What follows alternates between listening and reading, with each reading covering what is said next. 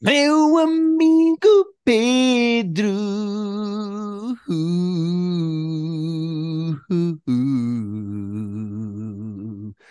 Yeah. Como é que é, Pedro? Pedro? Não consigo. Lá está, fui tentar fazer para isso, fui tentar fazer a coisa que nós estávamos a fazer antes de gravar. E tu estás aí com essa arte que não sabias o que é que se estava a passar. Sabias sim. Ah, não, não, mas eu não te ouvi, não passou. Estavas a fazer a vozinha que nós estávamos a falar. Ah, cortou! Ah, se calhar cortou, porque Cortou. não. Hello. Mas se calhar eu, Oh, quando eu digo hello, assim Mister- corta. Mr. Pedro. Nós estávamos a fazer vozinhas antes disto começar. É, é pá, é assim, já descambou. Já. Mas como nós, como nós tínhamos visto que não tínhamos muita coisa para dizer hoje, ah, temos que descambar um bocadinho para encher o chouriço.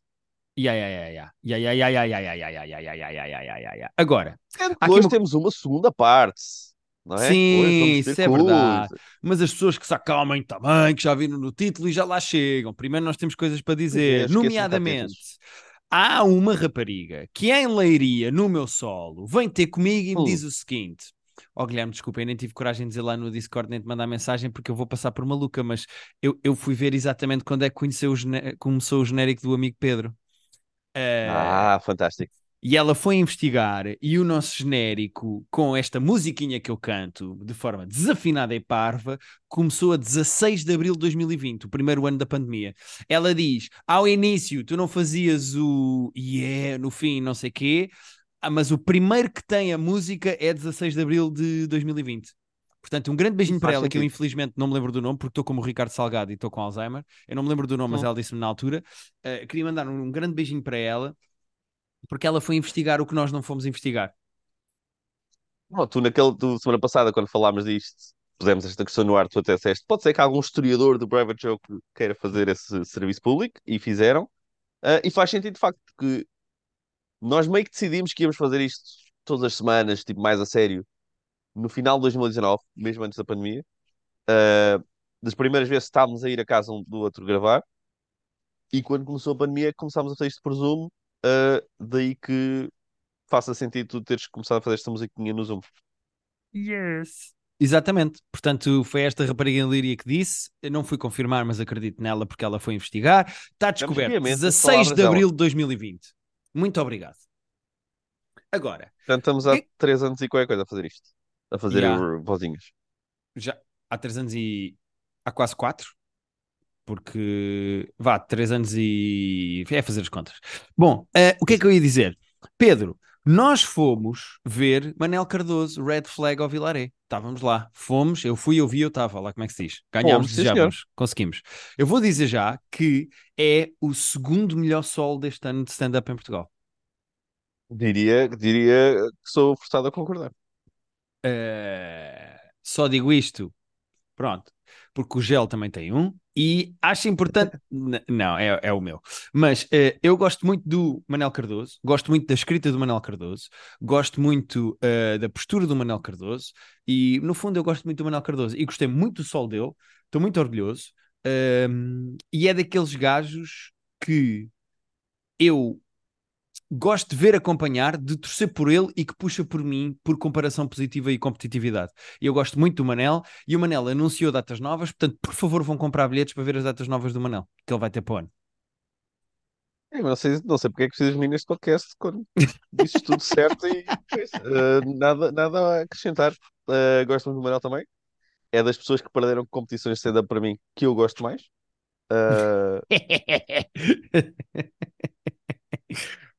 Não- não ao caso que ele tinha tipo, acho que tinha 12 ou 13 anos na altura, portanto, enfim, não há categorias de idades em, em comédia. Mas, mas gosto, pá, gosto muito do texto do Manel. O Manel escreve muito também, escreve de uma maneira que eu gosto muito. E este sol está fortíssimo. E não sabia que havia datas novas anunciadas, mas havendo, eu acho que deve ir ver. Vale muito a pena. Anunciou sim, senhora. Vai ter mais três meses de datas eh, para o ano que vem, de, de fevereiro a abril, ou não, de até, até maio. Eu sei que é de março a maio, é assim uma coisa do género. Mas as pessoas podem ir à Ticketline, ele tem imensas datas. Passem no Instagram dele que ele tem lá mais datas.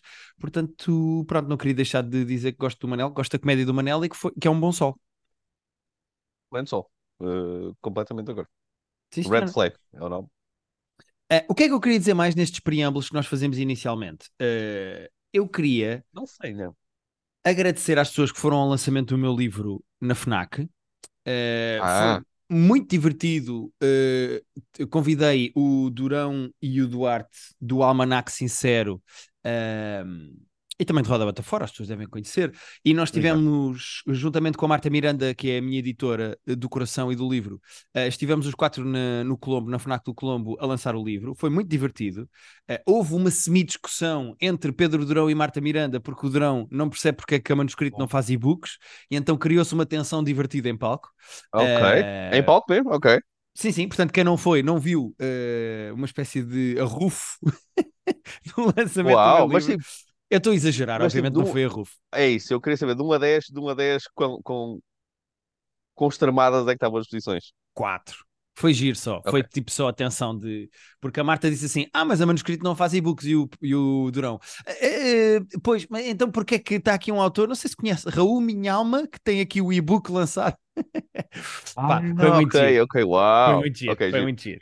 Ahm, no geral, as pessoas estão a ler o meu livro bastante rápido, já há reviews no Goodreads, as pessoas já me estão a mandar mensagens. Ah, nas datas que eu tenho feito ao vivo, eu tenho sempre ah, uma banquinha com o livro à venda e, e, e tenho gostado de falar com as pessoas que vão lá, não só comprar, como falar comigo para assinar o livro. As pessoas têm gostado do livro, estou contente com o feedback que tenho tido. E portanto, em Évora, Lisboa e Braga, as três datas que faltam, eu vou ter lá o livro à venda e as pessoas podem continuar a ir eh, à FNAC, à UCA, à Bertrand, às lojas onde isso se vende, até o continente tem o meu livro e podem comprar o meu livro. E queria agradecer só às pessoas que estão a ler e a gostar. Muito Pronto, bem. acho Tive é pena de não ir ontem, mas estava, eh, estava em trabalho e, portanto, não pude comparecer. Fazes eh, tu muito bem. Agora, Pedro, há uma coisa que vai ser obrigatoriamente o primeiro tema deste podcast. Eu não sei o que é que tu trouxeste, eu não sei o que é que tu queres falar. Sim, é verdade, Ok. temos os Geirinhas daqui a bocadinho para conversar com ele, temos É a um conversa trailer. gravada. É o trailer. É um Pedro, trailer. temos de falar, Pedro, temos de falar. Ó Guilherme, olha, vi o trailer há bocadinho, tinha, não, tinha-me passado. Ah, estamos a falar do trailer do GTA 6. ah,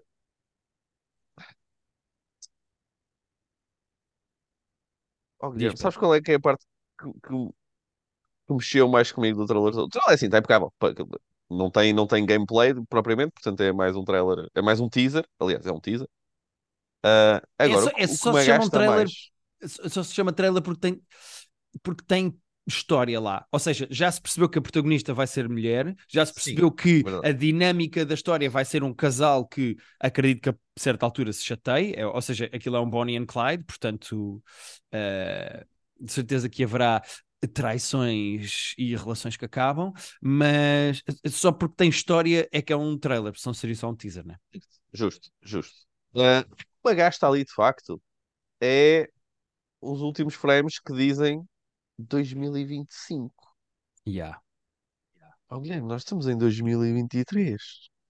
Quer dizer, já estamos praticamente em 2024. Pedro, pensa positivo. Yeah, mas também. Yeah, mas tu achas que vai ser dia 1 de janeiro de 25? É isso? É que não vai. não sabemos, não sabemos, pode ser, tu não sabes, tu não estás em contactos, não tens datas, 2025 não é estou em grande. contactos, mas até digo. Se eles fossem lançar isto no início de 2025, eles diziam no início de 2025. Eles põem 2025 que é para poder ter Mas também não mais lá para o tem- meio para o fim. End of 2025, não está lá end também. Mas pá, porque eles ainda devem estar a meio disto. Pá, isto, isto a gente demora muito a programar. Vou dizer uma coisa, e foi a experiência que eu tive com o Cyberpunk. Mais vale deixar as pessoas acabar os jogos à velocidade que elas querem, para depois virem feitos e como deve ser, e sem bugs e todos fodidos, do Isso- que isso- lançarem à pressa só porque as pessoas querem agora e blá blá blá. Portanto, demorem o tempo que que vocês demorarem. habituou, yeah, Yeah. a Rockstar sempre nos habituou, pá, nós fazemos as coisas quando, no timing que nós achamos e depois vocês logo mamam na boca. Exatamente. Ah, e pelo visto vai ser o produto de entretenimento. E por produto de entretenimento, diga-se filmes, séries, jogos, tudo, tudo isso numa lista mais caro de sempre a, a produzir. A estimativa do orçamento deles é assim um número tipo obsceno. Yeah. Ah, já veio o gajo da Rockstar dizer que os 70 euros que, costuma, que os jogos custam hoje em dia, ele disse que é muito barato para o que eles vão estar a servir ali. Portanto, Pá, Eh, percebo perfeitamente. Eu acho que as pessoas não têm noção que o último GTA, eh, o 5, n- não só mudou a maneira como funcionam mapas, como mudou a maneira como funcionam os jogos, como tinha, por exemplo, várias rádios com horas de gravação e música. Ou seja, as pessoas têm de Isso é perceber a partes mais- envergadura. Fáceis, vá. Não, não, mas é, é o trabalho que as merdas dão. Porque imagina, uma coisa Não, é é tu dizes assim: o- "Ya, o meu jogo vai ter uma rádio com conversa e vamos gravar conversa com convidados e música e fazer música. pa-". Este jogo, o 5, não estou a falar do 6 que vai sair, o 5 Yeah. tinha pelo menos 6 ou 7 rádios a funcionar. com- Mais, mais, com mais. vozes gravadas de propósito, com... e, há- e havia rádios É. de entrevista. Ou seja, as pessoas não têm noção da quantidade de coisas que é preciso fazer E- para um GTA. E repara, o GTA não é um jogo de rádio, não é? O rádio é um pormenorzinho que está lá Exato. quando tu estás a andar de carro no meio de coisas e podes estar a mudar de canal, de, de estação. É uma coisinha que está lá. Mas isso, pá, eles sempre foram de uma ambição gigante. O GTA V, eh, eu queria dizer que ano é que é, mas eh, não sei dizer de cabeça, mas o GTA V já. O GTA V, se eu não estou em erro, eu vou dizer de cabeça, acho que é de 2013. Acho que fez 10 anos este Eu ano. também acho que é 2013. Eh, e não só é um jogo, lá está, super ambicioso narrativamente, tecnicamente. Temos tudo. 2013, é isso. Como é um jogo que ainda se joga, eles ainda fazem dinheiro com os multiplayers do, do jogo. Ainda há gente que compra o jogo para jogar pela primeira vez ou para rejogar, para jogar Yeah. outra vez eh, hoje em dia. É um jogo gigante e agora eles terem todo um jogo novo, com, ainda por cima com uma PS5 e com uma Xbox. eh, como é que chama Xbox One? 360? Não, 360 já é. Esta última Xbox é qual? Uh, Eu acho que é 360. Não é relevante. Eles Sim, sim. terem todo um sistema novo para, para usar e para brincar. Aliás, já havia PS4 quando eles lançaram o, o, o GTA V. Não, não, não. Isso é uma das piadas. É que Yeah. uh, o G- uh, uh, houve três GTAs para a PlayStation 3 e já houve três PlayStations desde o GTA, do GTA V. É que yeah, a PS4, eu jo- joguei GTA depois na PS4, mas comprei a seguir, comprei para a PS4 depois para, para poder jogar, porque eu tinha jogado na 3 quando saiu originalmente. Yeah. Damn, yeah, yeah. Portanto, sim, ta- estamos eh, muito esperançosos Sim. que isso E repara uma seja coisa: um jogo incrível. o GTA V de 2013, pá, que não foi barato, deve ter custado milhões e milhões e milhões a fazer, Sim, pagou-se em pre-sales. Portanto, imagina este novo que vai sair agora. Não, e é isso, e sendo que eles ainda ganham dinheiro com o multiplayer. O multiplayer ainda lhes dá dinheiro tipo, anos e anos depois. Portanto, imagina o dinheiro que aquilo não dá. Eu, eu acho que se tu me perguntasse assim, Guilherme, de hoje em diante, qual é o produto de entretenimento barra cultura pop barra o que seja que tu estás mais entusiasmado para o futuro de ver? É sem dúvida absolutamente nenhuma o GTA 6. Sem dúvida nenhuma. Sim. Eu sei Sim. que vai haver filmes da Marvel, mas a Marvel está tipo na merda. Não, Não, é há isso, nada agora, que me entusiasme mais que o GTA 6. Imagina que vinha o gênio da lâmpada da cultura pop e dizia: Tu podes ter acesso a uma cena que tu sabes que vai haver nos próximos tempos, hoje. O que é que tu escolhes para, ver, para, para ter acesso hoje? Ah, GTA 6. queres ver in- o, o, pá, o que há? Indubitavelmente. Era o GTA, GTA 6 6. tipo, hoje. Yeah. Yeah, yeah, Yeah. Eh, acho que é isso, Pedro. Estou muito contente, estou muito entusiasmado. Epá, e, e pronto, estou pronto para. Eu estou há 10 anos à espera de um jogo, espero mais um ano. Eh, Para mim é tranquilo. Quem espera 10 anos, espera 11. Está tudo bem, bora. Sendo que ah, ali no meio ainda tivemos Red Dead Redemption, que tem, tem, tem similaridades, é do, é do mesmo estúdio, tem Ambos, na verdade, dinâmicas. ambos. Tivemos dois jogos do Red Dead pelo meio. Ah, pois eu só joguei o 2 e apaixonei e foi um jogo que eu, que eu amei perdidamente e, e ajuda a passar o tempo entre GTAs ter, ter Red Dead pelo meio. Portanto, pá, a Rockstar que faça jogos ah, destes e pronto, e despachem-se, por favor. Seja um, seja o outro. Mas lá está, é a única coisa que nós discordamos. É, eu não quero que eles despachem. Eu quero que eles confirmem Não, tudo três vezes. Não, não é despachem-se no sentido de façam à pressa, é tipo, façam só, façam bem, mas Estão a façam. fazer, eles estão a fazer, eles estão a fazer, Pedro. Deixa-os fazer. Deixa-os fazer. Contratem mais gente. Eh, E acho que é isto. Pronto, não tenho mais nada a dizer eh, sobre aquele É trailer, sobre aquelas imagens. Estou entusiasmado, gosto da premissa, gosto da história, gosto muito como os Yeah, gajos estão a ir tem buscar coisas aspecto. eh, dos outros jogos. Já comecei a ver 10 coisas que não notaste no trailer do GTA V. Yeah, Yeah, já esse, estou, já estou nesses buracos. ele- o YouTube tentou mostrar esse vídeo a seguir, estava logo lá, tipo, olha, viste o trailer, agora vais escrever isto. Eu, tipo, agora não vou escrever isto, obrigado, YouTube. Ah, depois falamos, obrigado. Yeah, yeah, já já estou dentro. tipo. Já estou dentro, já estou dentro, já estou dentro. Mas Pedro, Yeah. vamos então, próximo tema. O que é que tens para falar esta semana, Pedro? Olha, Guilherme, ah, posso-te dizer, assim, vou falar mais eh, rápido, não é profundamente interessante, mas saiu mais, uma, ce- mais um produto de stand-up da Netflix. Ah, eu vi! Eh, Também tinha para falar. Viste, viste Verified Stand-up? Vi, sim, vi o primeiro episódio, já há dois, eu vi o primeiro. Guilherme? Ah, estamos em sintonia porque eu também só vi o primeiro. Ah, é um formato meio. Não é meio awkward, mas é, é quase um levanta-te e ri, no sentido em que tens cinco comediantes, acho eu, cada um a fazer pá, pouco texto, é tipo oito minutos cada um. Não, não, não. Estou a arriscar assim. Uh, sente que o primeiro comediante, aquele indivíduo indiano que diz que se sentia mexicano, faz 12. Uh, eles fazem. Eu sei que há... a minha favorita é que faz menos, já vou dizer a que eu gostei mais. Uh, acho que faz 8 ou 9, mas a média é 10. Tipo, há gajos que vão aos 12, 13, uh, que eu gostei faz 8 ou 9. Uh, Ok. Pois, mas é, aí, tipo, é quase um set comedy club, mas aquilo é no, num teatro, no,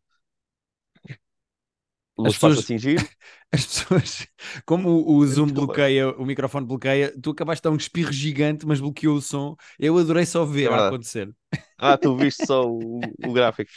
Sim, sim. Ah, pronto, eu, eu imagino que aquilo chama-se Verified Stand-Up, até porque ah, imagino que tenha a ver com redes sociais, da cena do Verified, porque eles são, ao, pelo menos o que eu conhecia melhor, é um comediante que está tá a crescer bastante nas redes, que é o Gianmarco Soresi, que eu nunca tinha visto muito texto stand-up dele, mas tinha visto muitos reels dele a fazer crowdwork, e ele é muito bom a fazer crowdwork, e eu estava com a expectativa boa alta quando vi que ele ia fazer isto, e o texto é giro, o texto é, é bom, é bonzinho, mas, não, mas estava à espera de mais. Do Antes de falar- Eu conhecia dele e gostava. Sim, mas antes de falar individualmente dos comediantes, eu tenho de dizer duas coisas. Primeiro, eu acho que isto é, sem contar consoles de comediantes que tu gostas mais ou menos, eu acho que isto é o pior produto de stand-up que a Netflix já lançou. Porque a Netflix tinha uma cultura bastante boa de, até mesmo da stand-ups, com vários comediantes Yeah. a fazerem 20 minutos. Uh, Eu acho que esse é um formato melhor por várias razões. sem dúvida nenhuma. Isto é uma estupidez ter 55 minutos num episódio e depois não está partido por comediantes. Tipo, por, porque não Yeah, dividir porque por de- comediantes? Yeah. É que o da stand-ups, e até havia, da stand-ups eram, eram, eles chamavam coleções, eram mini episódios de 20 minutos, cada, cada episódio era um comediante. E tu, se quisesses rever, ou só quisesse ver diretamente um que tu gostavas ou conhecias, ias logo lá. Eu aqui, pá, tinha mais interesse, por exemplo, em ver o tal do Gianmarco Soresi, e aquilo está tudo seguido, eles vão entrando e saindo, não há razão nenhuma para aquilo não estar partido em, em, em coleçõezinhas, para tu acederes diretamente. É, é um formato muito Será uma awkward de- maneira. Yeah, é que é esquisito, porque será uma maneira de pôr as pessoas a ver todos? Porque imagina que no The Stand-Ups, pá, repara, tu no The Stand-Ups tinhas nomes incríveis: o Joe List, o Kyle Kinane, o Brent Morin, a Nikki O Nate Glazer, Bargatze. o Nate Bargatze, a Fortune Feimster, o Dion Cole, a Beth, a Beth St- Stelling, o Dan Soder, eh, o Mark Norman. Eh, tinhas nomes muito bons. Alguns Isto é de deles 2021. ficaram mais conhecidos. E alguns deles ficaram mais conhecidos depois disso, mas tipo, tipo Nikki Glaser, por exemplo, já era bastante conhecida Sim. antes disso até. Será que estes gajos, como são muito menos conhecidos do que estes gajos eram na altura, ou, na minha opinião, e isto é a minha opinião, desculpem lá também estar a dizer isto, muito piores, será que eles os juntaram Sim. para não poder saltar e teres que ver todos? Tipo, é, é que eu acho. Sei, não sei qual foi a ideia, qual foi o racional por trás disto.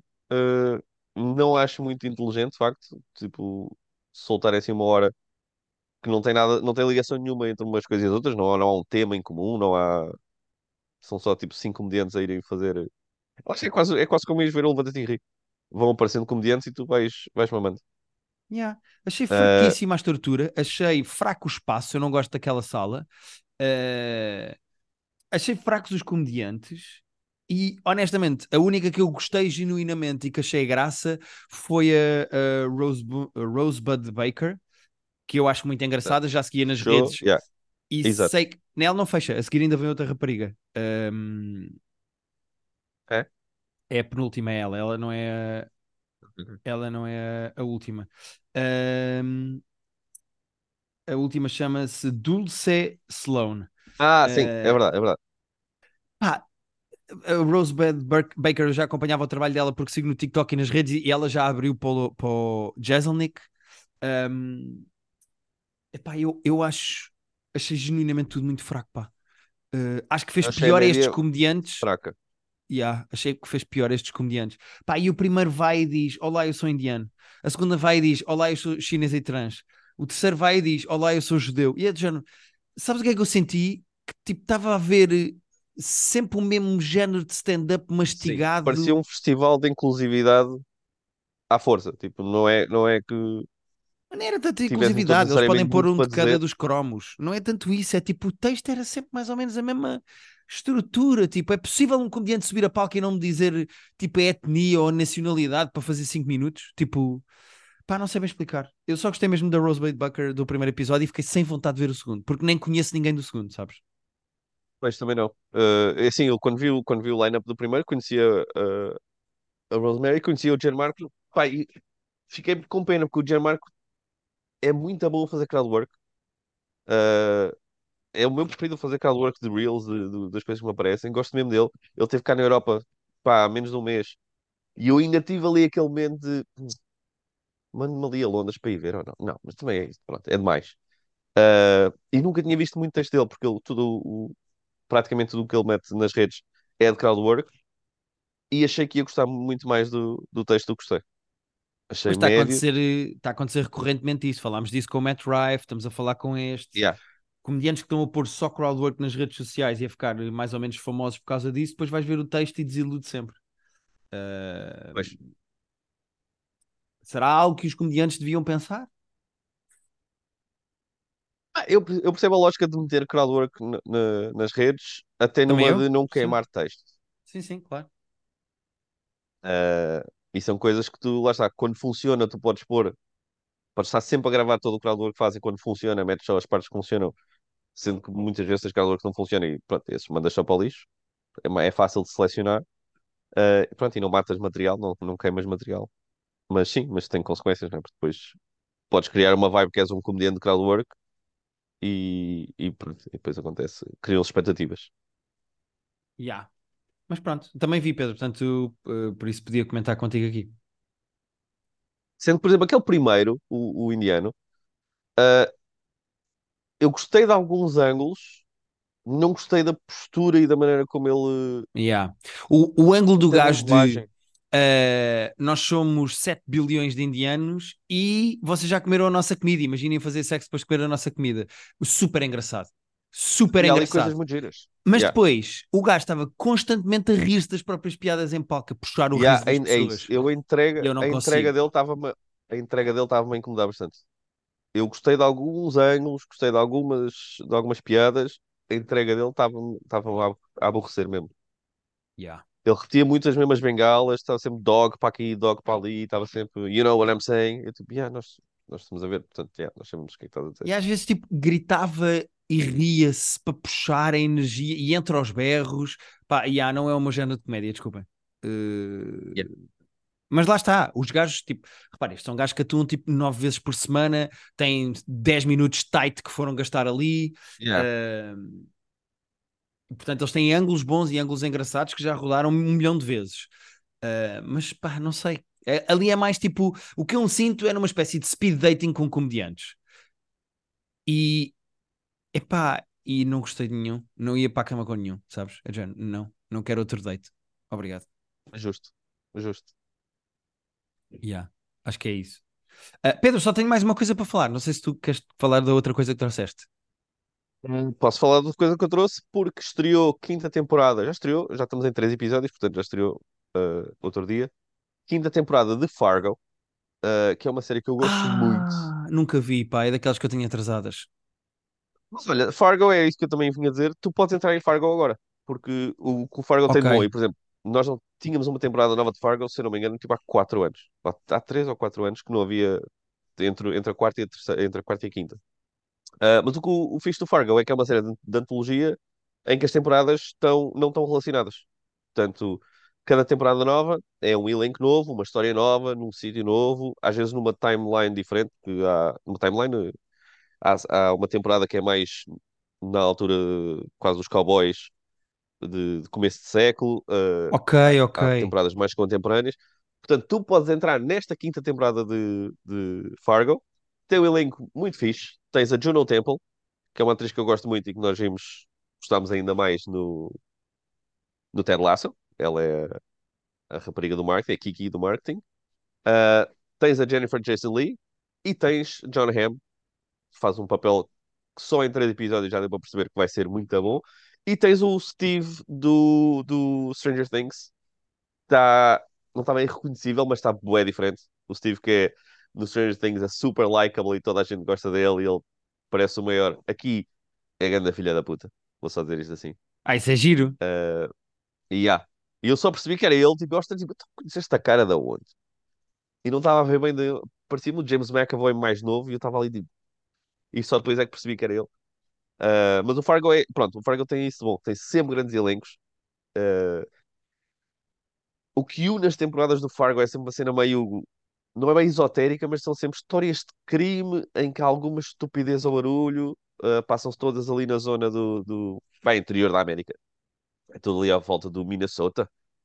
Uh, sendo que aquilo não tem nada. O que é giro do Fargo que eles conseguiram fazer com o Fargo é que tens o filme, e o filme dos irmãos Coen dos anos 90 é um clássico. Isto não tem nada a ver Ah, com que eu não vejo há imenso nada tempo, acreditas? Não vejo há anos e anos e anos, já quase não me lembro. Ainda pensei em metermos num, num filme club daqui a uns tempos. Eu, eu vi há, eu vi provavelmente há um ou dois anos. Apanhei Ok. a dar na televisão e como é um filme que eu gosto, uh, apanhei a dar. Mas lá está, isto não é um remake da- do filme, não tem nada a ver com o filme, só em termos de vibes. Ok. Uh, tal como o filme, todas as temporadas disto tem tipo, tem crime, tem estupidez, tem acaso. É uma cena que os irmãos Coen faziam, pá, gostam de brincar muito, que é com, com randomness, do, com a aleatoriedade da vida e de, pá, às vezes estás só no sítio errado na hora errada e não Yeah. há, não há ligação causal entre coisas. E a série pega muito bem nessa vibe, pá, e conta histórias. Cada temporada é uma história diferente. Esta quinta começou bastante bem, estou super in. Uh, quando vi que só vi que já não tinha sido o quarto, eu, ah, queria ver mais um, sabes? Uh, com grandes elencos, e eu acho que o, o Fargo vale sempre muito a pena. Há temporadas que eu gostei mais e menos, mas tipo, não houve nenhuma que eu achasse má. Houve temporadas que eu achei Ok. brilhantes e temporadas que eu achei boas. Portanto, Qual é a Fargo, plataforma, mim, vale sempre a... a plataforma é DVDs no chão. Ok. Por acaso, nem sei onde é que dá o Fargo. Acho que o Fargo lá dá na televisão mesmo. Tu e cá, tipo, as pessoas andam a ver Fargo, que eu sei que andam a ver Fargo. Ah, eu sei que abri o Mel Go outro dia e aquilo estava uh, com o segundo episódio já para ver até. Portanto, eu acho que até está a sair uh, muito em cima e eu quero dizer que é no TV Series Cines. Cá está. Temporada 5 de Fargo estreia hoje na televisão em Portugal. Está a dar no TV TV Cine? Cine Edition. Pronto. Uh, yeah, está a dar, está a dar mesmo em cima do, do, do schedule americano. Isso é bom. Tipo, acho que, acho que há dois episódios já no, no TV Cine e estamos no quinto episódio. E é onde tu estás a Estamos ver, era isso estavas a dizer. Tu estás no- a ver no TV Cine. Estou a ver no TV Cine a séries, sim. Por isso é que já vi o terceiro. TV Cine Edition, é isso que tu queres dizer. TV Cine é de... Pá, bro, eu não sei, eu carrego no, no comando e aquilo dá, eu não sei. Aquilo dos Estados Unidos dá na FX. Yeah, é isso, é da, é da FX. Alright. Boa. Sim, senhora. Mas pronto, só tenho coisas boas Eh, a dizer de Fargo. E fazes tu muito bem. Antes de terminar e de lançarmos aqui a nossa conversa com o Guilherme Geirinhas a propósito da sua série, eh, sim, sim, sim, sim, inaugurámos aqui, inaugurámos aqui entrevistas neste podcast, entrevistas com Sim, autores de coisas. Quem sabe se não volta a acontecer mais à frente e quem sabe se não voltamos até a falar com o Geirinhas, não sei se ele tem paciência para nos ouvir outra vez e não sei porque é que fiquei neste tom de voz. O que é que eu ia dizer? eu ia dizer, porque esta irritação agora, de, de- de onde é que veio esta fúria? Não é bem irritação, era autoritáriozinho, não sei de onde é que isto vem, peço desculpa. Já, o que é que eu ia não sei, dizer? mas. Acabou a 16 temporada de Taskmaster que eu estava a acompanhar no Ah, eh, YouTube de no YouTube. no YouTube do, do Taskmaster, pronto, estava a acompanhar no YouTube do Taskmaster. Um, a série continua a ser uma maravilha, sendo que esta temporada tem duas pessoas completamente fritas da cabeça. Indo para, para o cast, esta temporada eu só conhecia a Sue Perkins, que tu deves conhecer de nome e de cara, se a vires. A Sue Perkins é muito engraçada, mas é Ah, uma comediante super Se não mental. está-me a dizer alguma coisa. Yeah. Ok. Há dois fritos, normalmente há sempre um frito. Há dois fritos nesta temporada, o Sam Campbell e a Lucy Beaumont, eh, que são. O Sam Campbell é uma espécie de durão. eh, Uh. é muito, muito, muito engraçado. Ah, ah, só para dar um, um, um preview do tipo de sentido de humor do gajo, o Sam Campbell, há uma prova de, uh, de estúdio em que o Sam Campbell, a certa altura, diz assim: Podemos fazer perguntas ao Greg? E o Alex diz: Sim, sim, podem fazer perguntas ao Greg.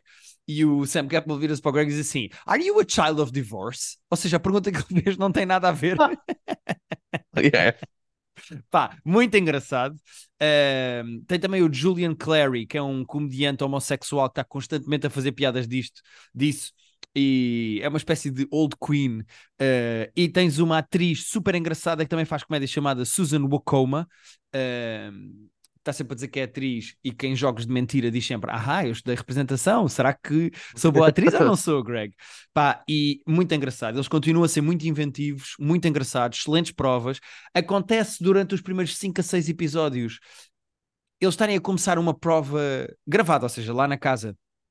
E o Greg Oh. dizer assim: "Ah, Encontraste a prova que está escondida ou ainda não? E eles dizem: Não, ainda não. E ele: Ah, ok, então vamos fazer esta. Ou seja, esta temporada teve uma prova ok. escondida na casa. Hum, ok. eh, que foi muito giro. Em, e pronto, eu aconselho para quem gosta de Taskmaster, isto é Preaching to the Crier. Para quem não gosta, não vale a pena saltarem para a 16. Portanto, estou só a dizer que acabou agora, que gostei muito e que os gajos são. Estão tão na vanguarda desta merda toda que o Taskmaster até vai lançar um Taskmaster VR. Portanto, vai ser Yeah, possível eu ser isso e imaginei que- concorrente. Yeah, yeah. Teu Vai ser possível pênis deve ter seres- disparado de repente, não é? Epá, com o Greg, com o Alex, é possível pôr os óculos e participares em provas do Taskmaster lá dentro do É VR. coisas, se for bem feito, deve ser muito Yeah. giro. Estou 100% dentro, gosto muito do E Taskmaster. A RTP, a RTP finda a, a, tem- segunda, a terceira temporada que estavam do, do Taskmaster Portugal, que eu saiba, ou começou, vai começar, mas acho que já começou, a transmitir a versão ah, inglesa, até para as pessoas em Portugal terem acesso. Sim. É isso. Uh, estão a transmitir, se eu não estou em erro, a temporada 11, acho que é isso. Uh, sendo que eu fico feliz que a RTP transmita, a, a Radical também já tinha transmitido, e verdade seja dita, Ah. está tudo no YouTube. Portanto, se as pessoas não tiverem paciência para estar a andar para trás Yeah. na box na RTP, tem o Taskmaster no YouTube, no YouTube do Taskmaster, o inglês. Um, e também tem coisas de outros países, se eu não estou em erro. Mas pronto, uh, fico muito contente que a RTP transmita episódios do Taskmaster em inglês. É indiferente a temporada, porque eu- há algumas temporadas que eu gostei menos, mas no geral o Taskmaster em inglês é muito bom. Portanto, as pessoas, qualquer que seja o ano que vão apanhar, vão apanhar bem. E há uma frase que eu só vou dizer Muito uma vez. Exatamente. Acho que é isto, Pedro. Pedro, vou-te deixar seres tu a não a despedirmos, porque não vamos fazer aquela lenga-lenga do costume do nosso Discord, aí o nosso Não. Patreon, as pessoas. to- Episódios. Ah, não vamos? Não vamos dizer às Podes. pessoas para irem ao nosso Patreon? Podes, podes fazer, podes fazer agora se quiseres. Vamos, mas- vamos fazer. As pessoas que vão ao nosso Patreon, porque vai- é Natal e nós temos que comprar prendas para as pessoas e, portanto, precisamos do dinheiro do Patreon. O que é que nós fizemos no Patreon? Fizemos um top 5 das nossas séries de animação preferidas do saudoso Cartoon Network. Ah, Descobriu-se ali um age gap muito preciso ah, entre Guilherme Fonseca e Pedro Silva sobre o que é que viam e o que é que não viam e como faz muita diferença dois anos e três meses de, de diferença. Está lá no, está lá no nosso uh, Patreon. E agora fiquem com a nossa conversa com o criador da série. Vai correr tudo bem e não vai ficar tudo bem, como nós dissemos mais que uma vez semana passada. Isso já é vai spoiler da nossa bem. conversa. Isso já é spoiler da nossa conversa. Pegámos nisso na conversa, tens toda a razão. uh, mas fiquem com a nossa conversa com o Guilherme Girinhas. Sim, senhora. Uma coisa que falhou na nossa conversa, por motivos de desorganização, de entusiasmo e de boa conversa, foi eu cantar o genérico para os Geirinhas, que é uma coisa que ele gosta muito. Portanto, Pois, para cortar entre a nossa. ignoraste. Epá, acabou por depois não acontecer. Portanto, eh, vou fazer agora, para cortar entre Ah, tá. este episódio e a entrevista que vai começar imediatamente a seguir, porque nós não temos nem músicas nem genéricos, eu vou cantar o nosso genérico. Portanto, aqui vai. Meu amigo Geirinhas. Uh, uh, uh. Cá está, nós prometemos uma conversa neste episódio e vamos ter uma conversa neste episódio. Continua cá o Pedro, infelizmente, mas juntamos à conversa Guilherme Geirinhas. Olá, Guilherme. Olá, como estão? Tudo bem? Olha, Então, eu gostei, deixa-me só, vou-vos ofender porque já, já se enganaram várias vezes o nome da série, mas normalmente é passam de vai ficar é tudo bem para vai ficar tudo bem. E tu Pois é. aqui no link meteste vai correr bem. Tu inovaste No engano. Esqueceste Eu ia, de tudo. isso era a minha primeira pergunta. Isso era a minha primeira pergunta, se era se estavas à espera de tanta resistência ou não, porque eu sinto que não sou o único. Eu já vi stories tuas, não sou o único Não, já, já, já, já. Não, pá, já muita gente se enganou. Mas não, não, não tem Mas mal. estavas à acho que- espera, quando, quando Estava, estava. tiveste o... Estavas à espera que as pessoas, ainda por cima, como é o nome do raio da- da- do lema da pandemia, as Pois pessoas é. ficaram, vai ficar tudo bem. Eu percebi isso quando, durante as filmagens, quando, quando a malta escrevia, os assistentes de realização escreviam o nome na claquete, às vezes era vai ficar tudo bem. Foi logo e, aí, portanto, tu, ah, logo pronto, aí, vai ser um problema. se, se a própria equipa não sabe o nome, epá, não vou chatear a malta de podcasts eh, que, que se engana. O Batáguas, o Batáguas meteu na story Pois era também isso que eu ia dizer. Aquele Pois que foi, é até ver, aquele que é até ver o grande vilão desta série, eh, que é o Batáguas. o próprio eh, Batáguas conseguiu enganar-se no título da série, em que, pelo menos em dois episódios, aparece, que nós só vimos dois até agora, não é? Verdade, sim, mas até fica bem, não é? Ele enganar-se no nome da série, até para esticar, no fundo, para dar aqui alguma acrescentar- elasticidade à personagem, que sai para fora. Parece que está mesmo a em série. personagem ainda. Sim, sim, Sim, sim. Só dizer às pessoas que eh, pedimos desculpa pelo som, quer dizer, as pessoas estão habituadas ao som do Private Joke, no fundo as pessoas sabem que isto é o nosso som é. normal, mas Quer dizer, Eh, as pessoas é de, o de sempre. Sim, as pessoas estão habituadas, mas estamos a fazer isto por Zoom. eh, foi por conveniência, mas descobri esta semana, com o episódio desta semana, que também convém, porque assim o Guilherme não tem de conduzir, não veio a casa de nenhum de nós, não tens que pegar no carro e assim estamos a gravar à distância. Verdade, isso ah, acho que toda a gente. eu fui- agora fui também eu fui fazer, fui ao Gustavo, fui lá ao, ao podcast de, do Expresso. Foi a primeira coisa que ele pegou logo também. Acho que é uma coisa que, não sei, se calhar surpreende as pessoas, não é? Sim, porque sabes que é engraçado? Tipo, estamos aqui três pessoas que, que fazem stand-up comedy. Eh, Somos pessoas que estamos ligadas à comédia de alguma maneira. Pronto, o Pedro agora é DJ, mas estamos ligados à comédia de alguma maneira. e há uma coisa que eu noto que é as pessoas têm noção que fazer stand-up comedy é uma coisa que provoca nervosismo, seja em que pessoa for. Aliás, as pessoas até têm noção que há pessoas, como por exemplo eh, o Ricardo Araújo Pereira, o Pedro Durão, que são pessoas que evitam fazer stand-up comedy por causa dos nervos que dá. Uhum. Antes de fazer stand-up comedy, eh, eu ontem fui fazer uma data do meu solo e eu vejo sempre no meu relógio como é que estão os meus batimentos cardíacos e nem em aulas de HIT, quando tenho um Ok. PT como tu tens a gritar comigo, eu atingo aqueles batimentos cardíacos. E eu estava a pensar, eu, eu, eu- já tinha visto stand-up teu e eu já tinha visto a falar sobre, eh, não é saúde mental, porque agora estas duas palavras têm uma carga negativa, já vamos falar disso, mas eh, saúde mental, mas eu já Uhum. tinha a- a- ouvido falar sobre eh, os, os problemas que tu tens ou o, o que te causa o nervosismo. Mas se normalmente fazer stand-up já dá nervosismo e tu ainda tens outra camada ainda pior, eu não sei como é que tu continuas a fazer. Isto é que eu tenho feito menos, não é? Por isso é que eu agora tenho feito menos, pá. A série também deu-me essa, deu essa desculpa, não é? Não, estou concentrado nisto. Agora não, não vou fazer stand-up para já.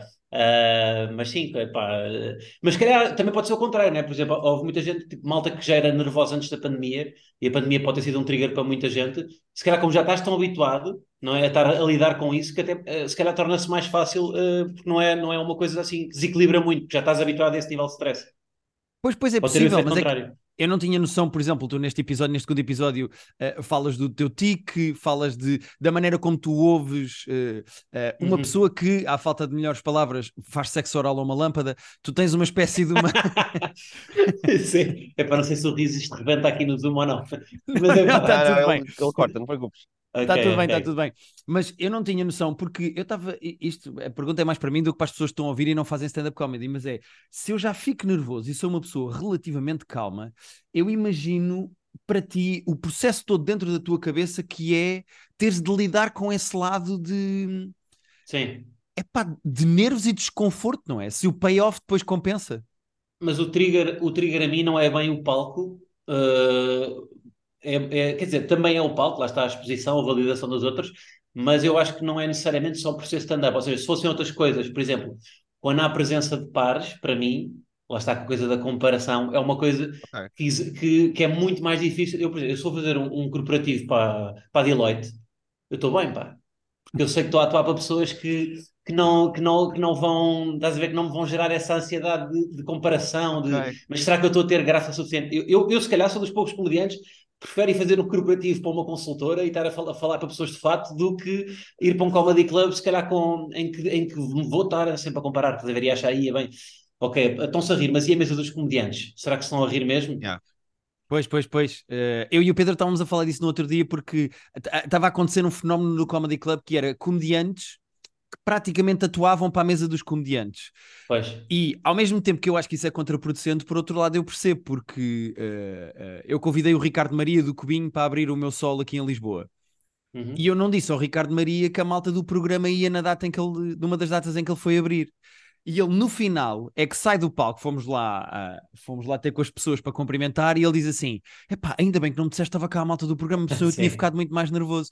E eu percebo isso, eu percebo isso. Epá, a cena claro. é: há um ponto em que eu já penso assim: repara, tu és amigo do Batáguas, Uhum. és amigo, claramente és amigo do sim. Batáguas, eu sei que tu és amigo, Uhum. mas ainda assim continua a haver essa comparação de o que é que ele fez. Ele fez a piada do alicate, ele está a fazer isto, Yeah. ele tem mais graça, Uhum. ele ganhou-me no paddle. Ou seja, há uma competição saudável, acho eu, com os pares, mas ainda assim eu preferia ter um milhão de desconhecidos do que três pessoas na primeira fila que eu conheço. Ah, também, então é transversal. Pois, exato, sim, eu acho que isto é uma coisa Yeah, transversal humoristas. Yeah, yeah. 100%. Sim, sim.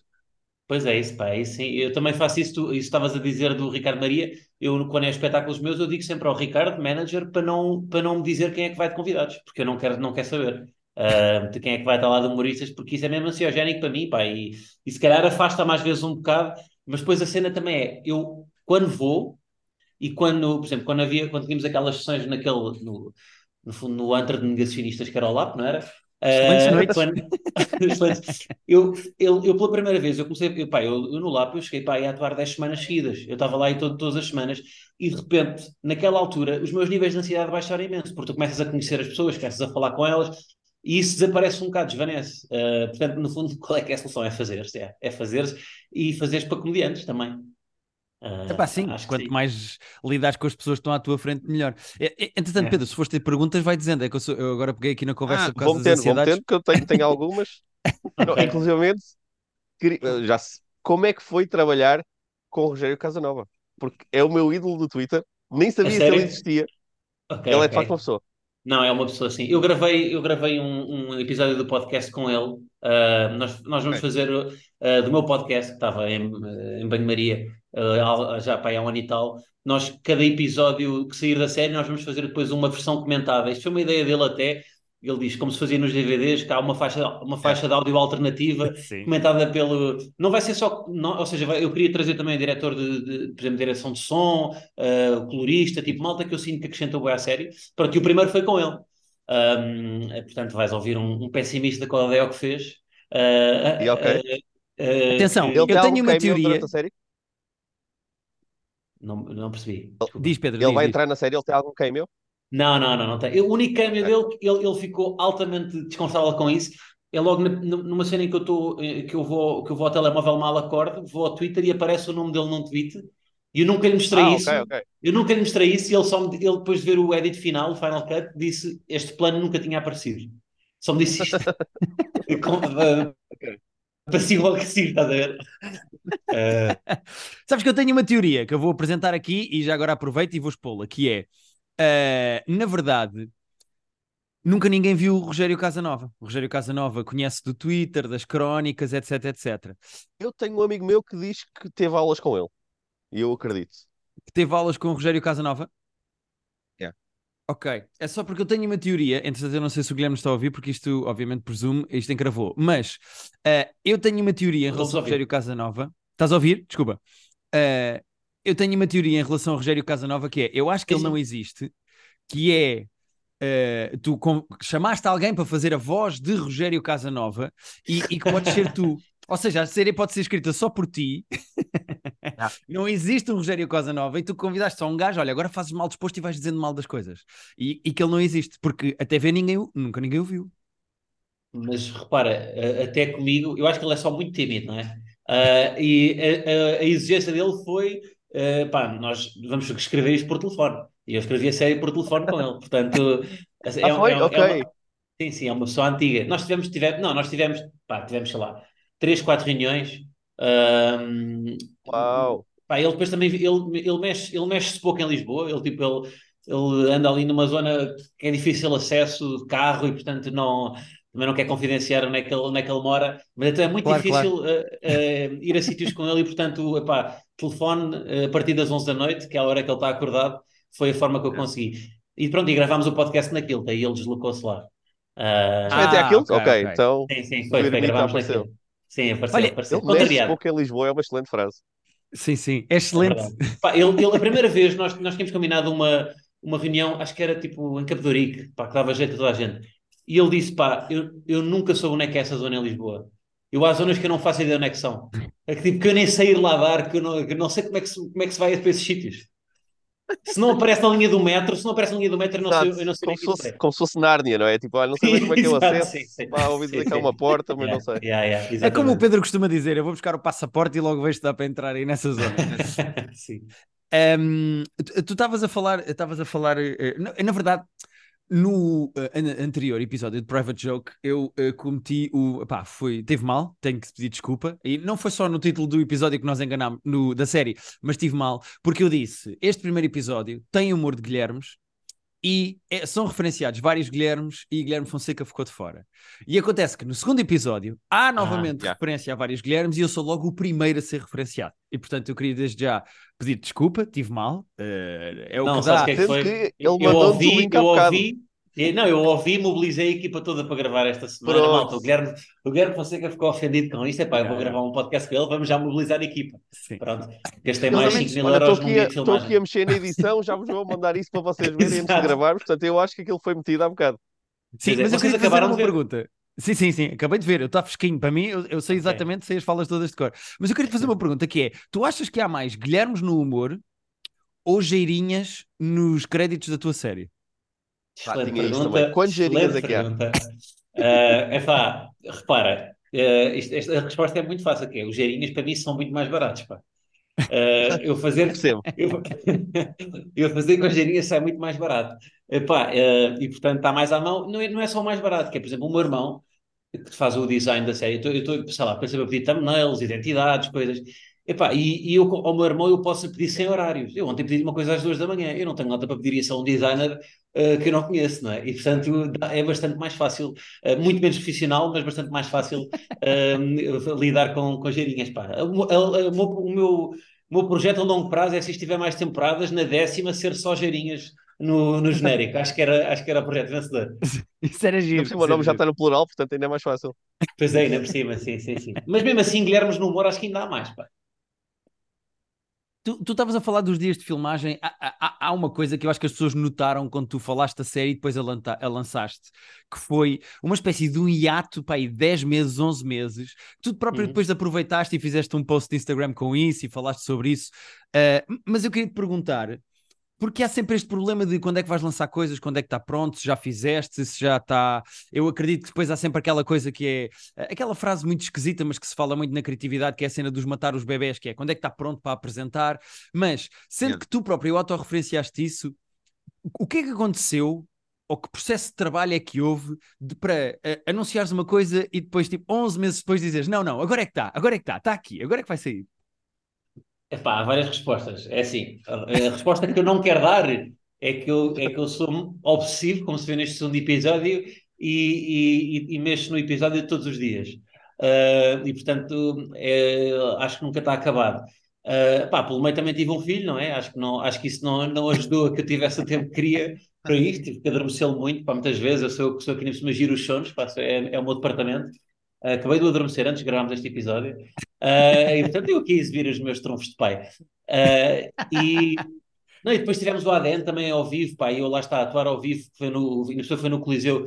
Epá, eu precisei de um mês para para- para me preparar, eh, lá está, porque eu a sério, apesar de tudo, eu acho que é uma linguagem que eu até, não sei, custou, tipo, mas como foram 40 dias de filmagem, eu sinto que foi mesmo, pá, foram tipo quase, sei lá, duas tours que eu fiz de stand-up em termos de trabalho, e eu sinto que no final já estava bem afinado o processo, e então as coisas eu já estava tipo descontraído, já ia para as filmagens só usufruir. Uh, e uh, pá, espetáculos eu sinto que, que, não, que ainda não atingi isso, pá, que sofro muito e por isso lá está, perdi imenso tempo. Por exemplo, o, o modo voo, o modo voo, o, o ADN ao vivo no Coliseu foi em julho, julho, julho, e eu, tipo, junho e julho só tive para aquilo quase. E portanto são logo dois meses que perco da série, por exemplo, calhar na primavera, não é? Até ao solstício de, de junho, pelo menos até, até aí ainda era primavera, eu tinha prometido lançar até aí, portanto acho que foi, hum, pá, foi um bocado isso tudo. Uh, pronto, claro que o principal foi eu nunca estar contente com a, com a última versão. Eu mandei-vos agora uma versão que eu não sei se é a versão final, malta. Eu vou-vos Mas é E eu lembro que tipo, já, já houve o, a estreia em que as pessoas já viram dois episódios. E quando estava a dizer, eu estou aqui a mexer no episódio e já vos vou mandar para vocês verem antes. Eu, espera lá, este episódio não saiu oficialmente, mas oh, já há pessoas que já viram. Como é que Sim, estava epá. pronto ainda para nós vermos agora? Sim, epá, mas há uma diferença, ah, lá está, em, em cinema eu posso fazer coisas, as músicas, estavas a dizer que tinha uma ou duas músicas que não tinha autorização, as que eu vos enviei agora já tenho tirando uma, pá, é o Nessun Dorma, o Nessun Dorma que, que não, que, que acho que, pá, eu não sei como, mas acho que a SPA tem, tem, tem os direitos intelectuais do Nessun Dorma, do, do, do, esse, acho que a versão é do Bocelli, mas do Puccini, tem tudo, tem, tem, tem- não sei É, a porquê. sério? Ah, não fazia Yeah, eu ideia, eu sei- pensei que a partir de um certo número de Eu anos de sair. Yeah. Yeah, eu também, eu também. Epá, e perdem valores pornográficos por isto, e tipo, é, eu não sei, é chato, pá, é bem chato, pá. Essa parte de, de- de- dos direitos, porque, por exemplo, os artistas, sei lá, neste episódio aqui que tens o Yang e, e Cassete Pirata, se associarem, tipo, pá, quiseram participar e foram os bacanas, mas depois há estas, às vezes estas chatices, pá, de, pá, a malta que vive dos direitos, não é? E ganha muito Sim. dinheiro com isso. É giro pensar que era mais fácil pedir ao Puccini do que a Spa. Oh, yeah, exato, Yeah. sim. Se ele Yeah. tivesse vivo, dava imenso jeito. Pá, se não tivesse falecido em 1924, é que ainda mais que ele faleceu tipo, agora, na transição. Então acho que são 100 anos do. do... É preciso fazer Ah, 100 agora anos da morte do passei. artista, mas ainda não fez, estás a ver? Ou seja, eu se calhar Yeah. vou adiar este episódio para 2024 para conseguir lançar esta música, estás a ver? Era mesmo essa desculpa que tu querias dar ao Ricardo aquilo. Exato. Tipo, olha, não podemos ainda, que o Puccini ainda não, coisa ainda não Pois, fez pá. 100 anos de morte. Portanto, se então- calhar estamos a falar do Puccini e as pessoas não vão ver isto com, com o Nelson Dorma. Vocês acharam que funcionou para vocês, se calhar foi especial para vocês, só. 100%, 100%. Eu, eu, eu gostei, foi ótimo, mas se foi uma versão pessoal, então ainda adorei mais. Ainda melhor. Yeah. É possível Sim, que mas- tenha sido. pá. Mas deve ser complicado, porque ainda para mais no primeiro episódio tu vais compulsivamente ao Twitter ver referências a ti, eh, eh, vais, pesquisas o teu nome, eh, estás sempre a ver o que é que as pessoas estão a dizer. Eu percebo esse lado de aprovação de terceiros Uhum. e também de pares, que eu já lá vou por causa do Batáguas, mas é engraçado esse lado de aprovação de terceiros que eu acho que nós todos temos de sair do sol e perguntar se correu bem, lançar o sol no YouTube ou uma série no YouTube. Tu estás a conseguir no meio de filmar-te e ver coisas sobre ti, estás a conseguir não ir ver coisas sobre a série em que tu vais ver coisas sobre ti? É difícil. Eu acho que só não vejo mais porque, como ainda estou a acabar aqui muitos. Pá, nós temos muita coisa ainda por afinar. É que não é só série, tipo, não, lá está para esticar isto e para. Pá, temos, eh, é isso, temos conteúdos extra, quer, há cenas cortadas, por exemplo. Há uma cena cortada em que, em que os Guilhermes do humor eh, eh, eram bastante importantes. A punchline era, uma, era, era isso até, eh, que nós depois vamos, vai entrar como cenas extras. Pá, porque depois não ficou como eu queria, depois, eh, em termos de. Era uma cena de mudanças e não ficou. Uma cena de mudanças tem que ser filmada como os gajos filmaram o da fi- frenético, uma coisa. E estava muito estático, então não. Pronto, foi um dia de filmagens complicado e não, acabámos por não usar. Mas está, mas tá, ou seja, editar as cenas extra, ah, fazer, lá está, vir a podcasts, isso é a parte que é mais fácil, pronto, quando, Claro. sobretudo quando é com amigos, não é? Está-se bem. Ah, há uns bocadinho mais chatos que outros, na verdade, sempre. Ah, mas hum, pá, isso faz com que de vez em quando desligue um bocado do, do Twitter, mas sim, pá, vou, vou pesquisar, vou. E estou sempre a ordenar pelos mais recentes no YouTube, pá. Sim, e nunca sim, estou sim, satisfeito, sim, não é? E nunca estou Yeah. satisfeito, pá. Nunca. Mas pronto, isso já é uma, um clichê quase do processo criativo, não é? Está a ser boa a recepção, do que eu até estive a ler também alguns comentários e o- a recepção Não, está a ser, está a ser, sim, sim, está a ser, está a ser, está a ser, está a ser muito boa, sim, sim. Pá, mas, mas eu, eu, eu também, eu acho que nós contrariámos tanto que eu acho que nós já pensámos em tudo o que as pessoas podiam dizer, eu acho que nem damos É hipótese. Yeah, É, yeah, foi, Yeah. E às vezes também penso, em termos de, de gestão de- do meu tempo, será que este investimento todo o tempo que eu fiz com aquilo que eu, que eu posso colher daqui, será que não devia ter sido mais pragmático e fazer só, sei lá, uma coisa chatas com humor mais produzido ah, e tinha tido menos, menos trabalho e se calhar tinha tido os, os mesmos resultados? Não sei, estou sempre a pôr essas, estás a ver? Estou sempre na dúvida. Sim. Mas eu, eu vou ser honesto, e- esta, esta parte vai ser mais ou menos desconfortável, eh, mas sendo isto o private joke, eu acho que faz parte. Mas eh, nós, quando vemos as séries, eu e o Pedro normalmente costumamos ser eh, bastante analíticos, às vezes até demais, e falamos da viagem do herói e de ângulos de comédia dos solos de stand-up. Eu acho que as pessoas, às vezes, eu consigo ouvir a gravar o private joke, as pessoas a revirar os olhos em casa a ouvir-nos. Mas. Há, há várias coisas que eu e o Pedro comentámos da tua série, e mesmo com este segundo episódio, eu ainda sinto mais isso, que é Uh, há vários lados de uma série que eu acho que tu estás a conseguir fazer muito bem, que é, primeira parte técnica de realização, de edição, eu acho que está, pá, Tá. inacreditável. Neste episódio então tens um plano que eu estava a ver, pá, eu estava a pensar, foda-se, até puxei para trás para ver outra vez, que é o, há, há um plano em quando tu chegas à festa e percebes que não são de contabilistas, que são polícias, e há um Uhum. plano de sequência que Yeah. acompanha polícias, e foi giro que até Yeah. puseram uma, polícia- uma polícia muito gira no meio. Tu apanhas Uhum. assim um grupo de polícias e depois o plano volta atrás da Yeah. senhora É um da empresa e vem ter né? contigo. E eu pensei, porra, isto tem uma qualidade, tipo, isto está filmado de uma maneira. Pá, que nota-se que este gajo foi ao pormenor, que, tá, que, Yeah. que, que- que Uhum, se gastou sim. E a dinheiro, que fotografia, a cor. cuidado na Tu há edição. bocado disseste que tinhas o colorista e tudo, querias falar com o que Sim, o André o Pega, colorista pá. Sim, sim, o André Pega, pá, uma máquina. Ele faz, ele faz cor de- dos videoclipes todos, do Prof e não sei o quê, do Prof Jam. Ah, foi a primeira cena de ficção que ele fez, pá, mas eu agora, epá, eu quero, é isso, quero agarrar esta equipa, porque acho que tive sorte pelo talento também, não é? E, e pá, ele acrescentou imenso, acrescentou. E a direção de fotografia também, do Gonçalo Miranda e do Ah, Carlos é isso, está Fernandes, pá. Tá, tá, sim, sim, sim, tá, tá.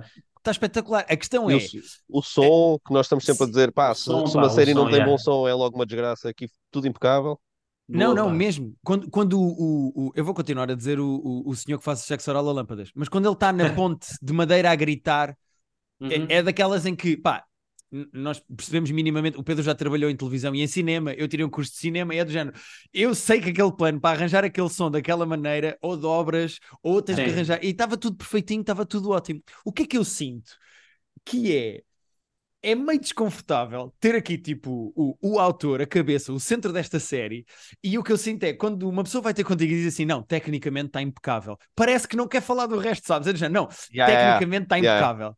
Pá, e eu não queria deixar de dizer que acho genuinamente graça à série. Tipo, a cena com o Pepe Rapazote está muito engraçada. Uhum. Um, e, e outra coisa que eu sinto como guionista e como pessoa que gosta de ver séries é que, por exemplo, neste segundo episódio, se, se não tivesse editado demasiado, se calhar depois Sim, quando sair, isto- calhar é sobre outra coisa. já é sobre culinária já. Mas uma coisa, uma coisa que eu senti neste segundo episódio é que, por exemplo, o gancho que tu tens com. Como é que eu ia dizer isto? Normalmente, eu, o que eu sinto das narrativas em Portugal e, da- e da- e do guionismo em Portugal é que fica básico.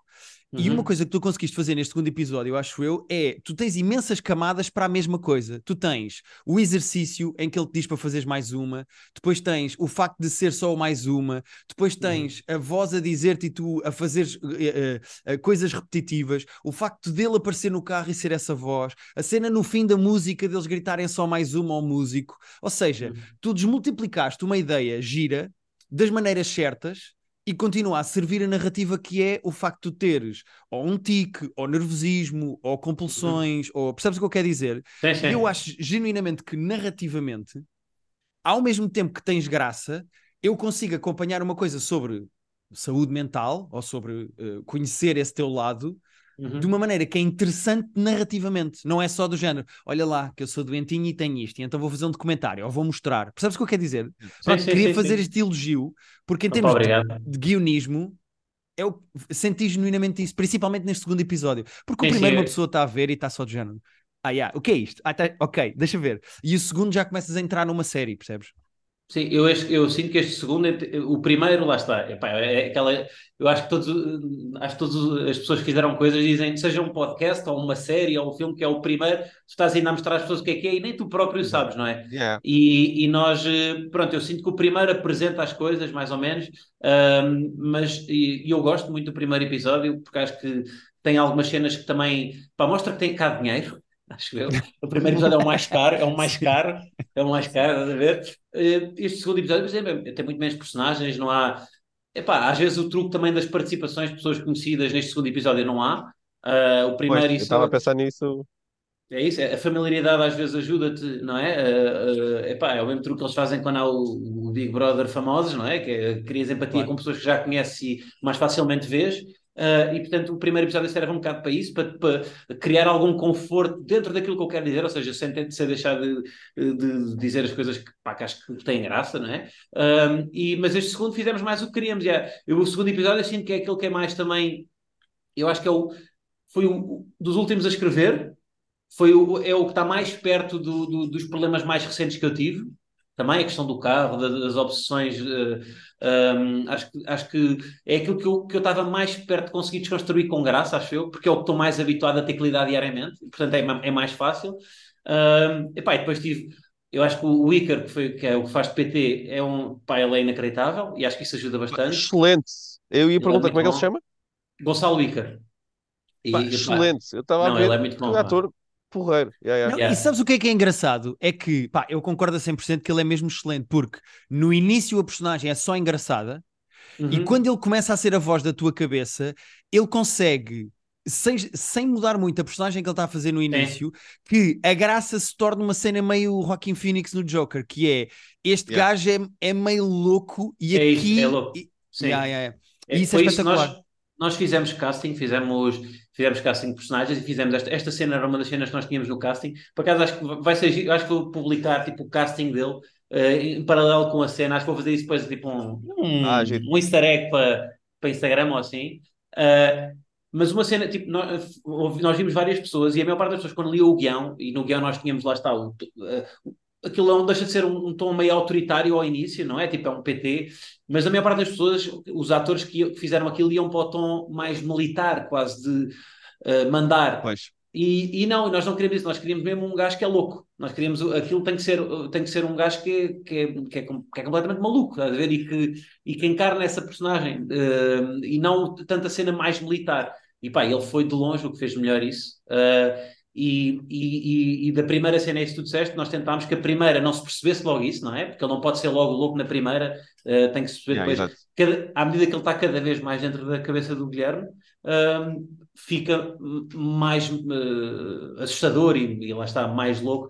E ao mesmo tempo, pá, ele conseguiu ter, lá está, ele como uma lâmpada, não é? Tipo, pá, faz sexo oral a uma lâmpada, como tu disseste, e bate com a cabeça na. E aquilo foi improviso nessa cena. Eu só lhe disse, pá, o que é que tu enlouqueças nesta cena? E o gajo bate com a cabeça na. na na mesa, pá, eu- nós depois filmar, eh, filmámos essa cena, eu estava tão concentrado em escutá-la que eu, tipo, que eu nem me apercebi bem do que, é que ele, do que é que ele estava a fazer. Eu via ao meu lado, mas estava tão concentrado com o pescar do olho com isso. E mal acaba a cena, tipo, a equipa toda, pá, parte-se a rir. E eu, tipo, eu nem tinha percebido, porque eu não tinha visto o gajo engolir a lâmpada, eu não tinha visto nada, só depois Claro. é que eles mostraram os brutos e eu, pá, não acredito que fizeste isto, pá, é, o gajo é completamente louco. Portanto, resultou muito bem. Acrescent- e eu sinto, isto é uma cena que eu sinto que acrescentou imenso na série, que é quando tu tens, que é impossível ter, é ou seja, eu acho que tive- tivemos um bom casting, tivemos, tivemos, temos um elenco fixe, mas, por exemplo, nós prescindimos de uma ou duas cenas, se- o texto se calhar também não era grande coisa, mas bons atores e teres pessoas que entregam as coisas é o que faz grande diferença. Ah, Yeah. Porque um texto bom, ah, mas o texto, o texto também tem que ser bom, lá está. Acho que Sim, é isso que eu ia dizer. E o texto é, ou Sim, seja, sim, tem- mas por exemplo, tu vês, sei lá, eu não sei se vocês concordam com isto, por exemplo, os, os moranos. Eu acho que os atores, a maior- grande parte dos atores jovens que estão ali são bons atores, pá. Eu acho que Eu eles não são maus atores. Aliás, não vou mentir se disser isso, porque eu e o Pedro dissemos isto aqui no podcast.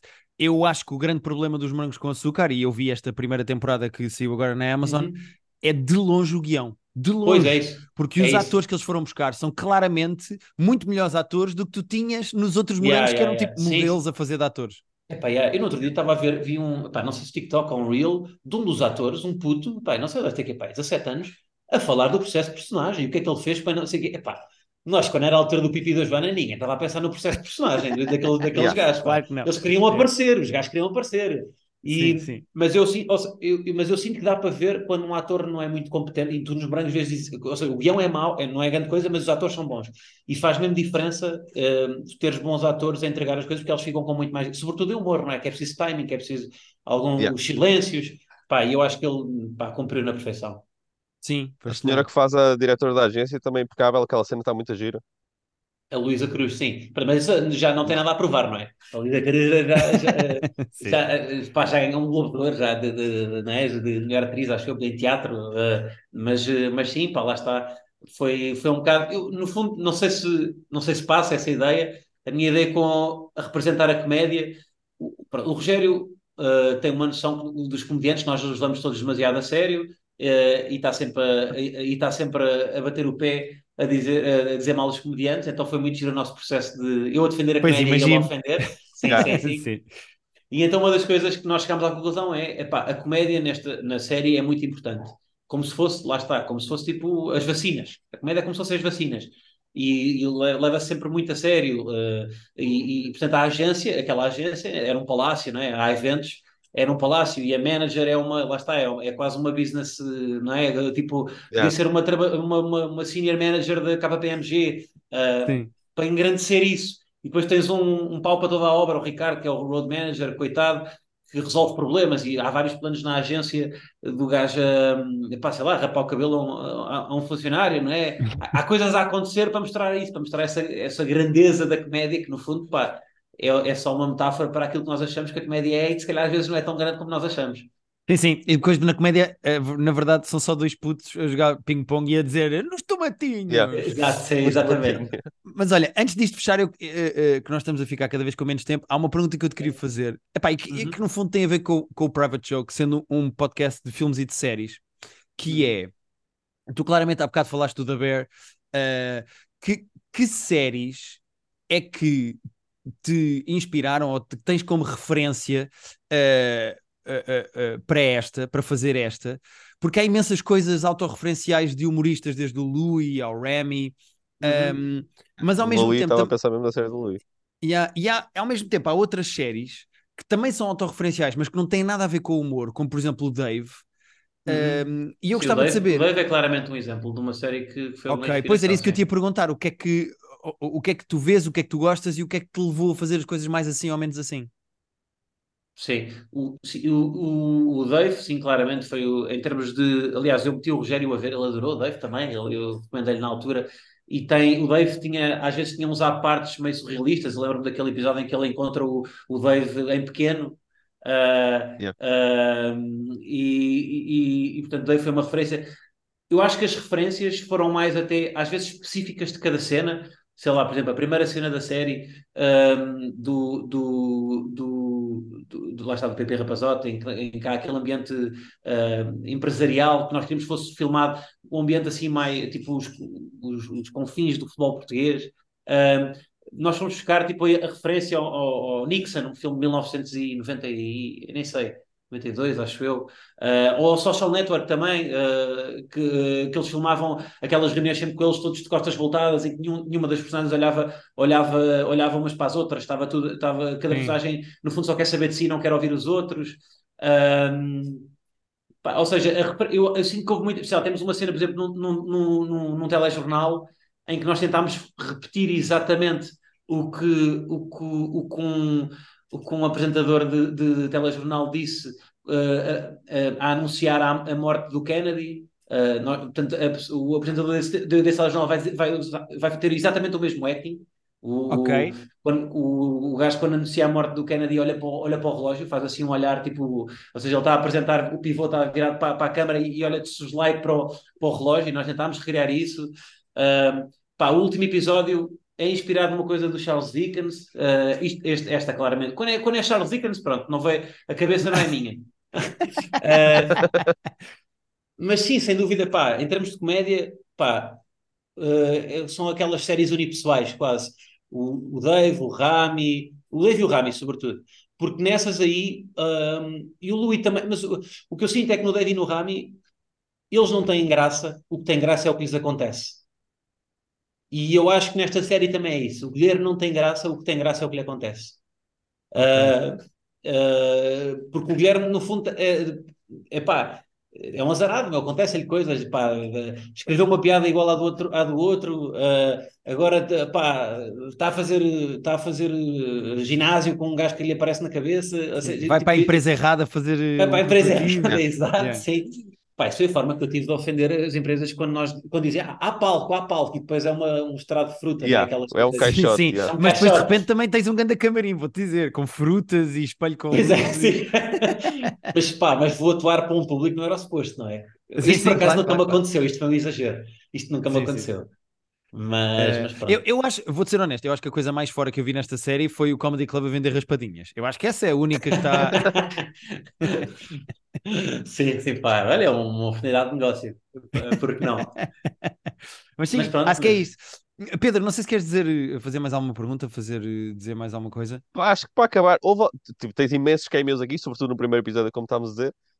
Houve algum cameo que tu querias muito e não conseguiste por agenda ou porque a pessoa não quis? Sim, houve pessoas que deram nãos, claro. Houve pessoas que deram nãos, claro. Houve algumas que deram nãos, mas isso é deselegante, nem vou dizer, não é? Mas pronto. Mas houve algum que não deu por agenda, porque às vezes a pessoa até queria, mas tipo, pá, não dá, não consigo nesta semana que tu queres. Pá, não, vou dizer, eh, não, eu acho que não é, acho que não é, não é mal dizer, porque depois correu muito bem. Mas, por exemplo, a Teresa Guilherme, nós, Ah, nós, ok. nós combinámos com ela, a Teresa Guilherme entrou, pá, a cena dela, eu, eu adoro a cena da Teresa Guilherme. No fundo, a cena da Guilherme é tipo, é tipo o Rick, são personagens que aparecem do nada, que funcionam Ok. com- quase como a voz da razão, como se fossem psicólogos que aparecem ao Guilherme pelo caminho, sentarem, sentados num gabinete, lá está, portanto é assim uma coisa mais metafórica. Ah, e a Teresa Guilherme, nós, nós íamos filmar num dia, tínhamos tudo combinado com ela, e ela do nada de manhã tínhamos a equipa toda mobilizada diz-nos que não vai poder gravar, que, vai- que teve que apanhar um avião. E então nós Ok. ficámos, pagámos a equipa toda e tínhamos a equipa toda pronta. E eu fiquei muito zangado com ela, mas depois as coisas resolveram-se e ela até, tipo, depois acho que nem cobrou, tipo, ah, desculpem lá, isto aconteceu, nem cobrou e foi gravar no outro dia e foi impecável. Mas durante aquele dia, enquanto, enquanto ela cancelou e eu tinha a equipa toda à noite e tive que pagar aquela equipa toda, fiquei tipo, ah, sim, sim. Tu odiaste Sempre. Teresa Guilherme Sempre, durante. yeah, sempre, durante sempre. mas depois compensou e como também. Olha, boa. Uh, Guilherme, muito obrigado por teres vindo. Inauguraste aqui a nossa categoria de convidados uh, de entrevistas aqui no nosso uh, Private Joke. Uh, as pessoas podem continuar a acompanhar aos domingos no teu YouTube o Vai Correr Tudo Bem, que é o nome certo da série.